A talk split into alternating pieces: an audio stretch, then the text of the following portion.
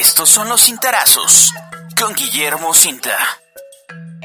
¿Qué tal amigos? ¿Cómo están ustedes? Hoy es lunes 30 de enero del año 2023. Estamos prácticamente ya terminando el primer mes del año y estos son los cintarazos correspondientes a este día que he titulado CENTE del Sindicato Nacional de Trabajadores de la Educación, dos puntos, convocatoria. Dice el antiguo adagio, no hay fecha que no se llegue ni plazo que no se venza.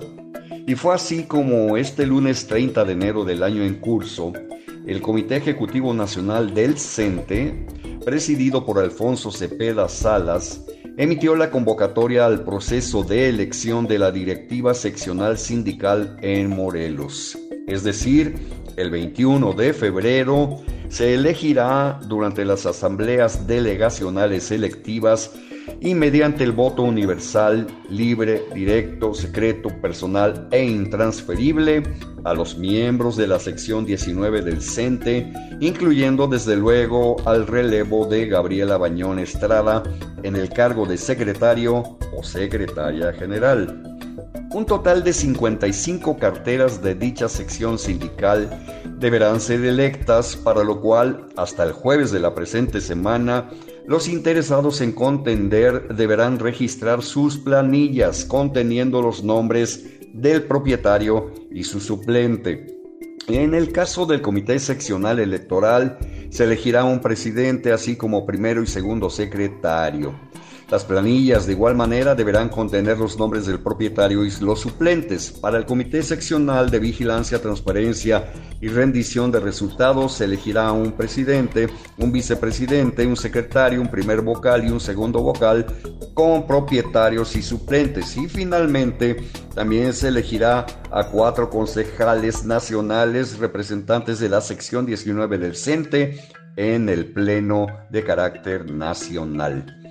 Este proceso electoral tiene antecedentes y nos transfiere al 12 de enero del año 2020, cuando, cuando en Ciudad de México el CENTE publicó el reglamento para la elección de directivas seccionales, con lo que cumplió la nueva legislación laboral para que los procesos de renovación de los dirigentes se realicen mediante voto universal, libre, directo, secreto, personal e intransferible, como ya lo dije.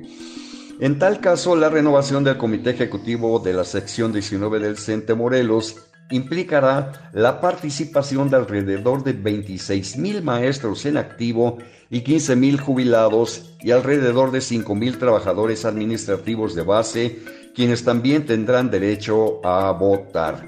Hablamos entonces de aproximadamente 40 mil sufragantes, 40 mil electores de manera presencial. La gestión de Gabriela Bañón Estrada al frente de la sección 19 del CENTE Morelos, quien fue electa en diciembre de 2015, concluyó en el mismo día y mes de 2018.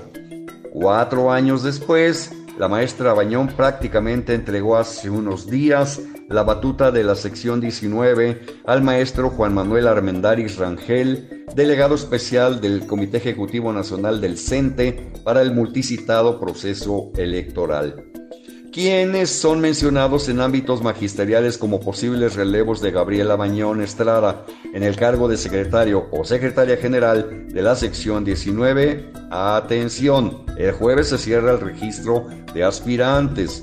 He, dividido en tres los grupos. Primero van los institucionales, donde aparecen Dulce Mariela Orcasitas de la Rosa, Oswaldo González Sánchez, Fidel Escobedo Mondragón, Gaspar Iván Ríos Durán, Marco Aurelio Mares Caspeta, Miguel Ángel Provisor Reyes, Josmín Castillo Castrejón, Joyce Rosas Sánchez, Joel Sánchez Vélez y Felipe Domínguez Alarcón quien es exregidor de Cuernavaca. Joel Sánchez Vélez y Felipe Domínguez aparecen entre los tres más importantes.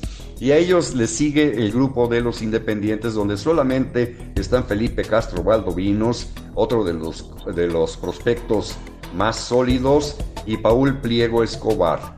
Y terminamos con los disidentes que están bastante dados a la cachetada y son Alejandro Trujillo González y Fernando Salgado Delgado. Así de que, señoras y señores, hagan sus apuestas y estaremos atentos al proceso electoral en la sección 19 del CENTE. Después lo vamos a comentar para ustedes aquí a través de este medio. Que tengan todos ustedes un magnífico inicio de semana y una, una gran semana en los días subsecuentes. Hasta pronto. Puedes consultar esta columna y más contenido en www.guillermocinta.com.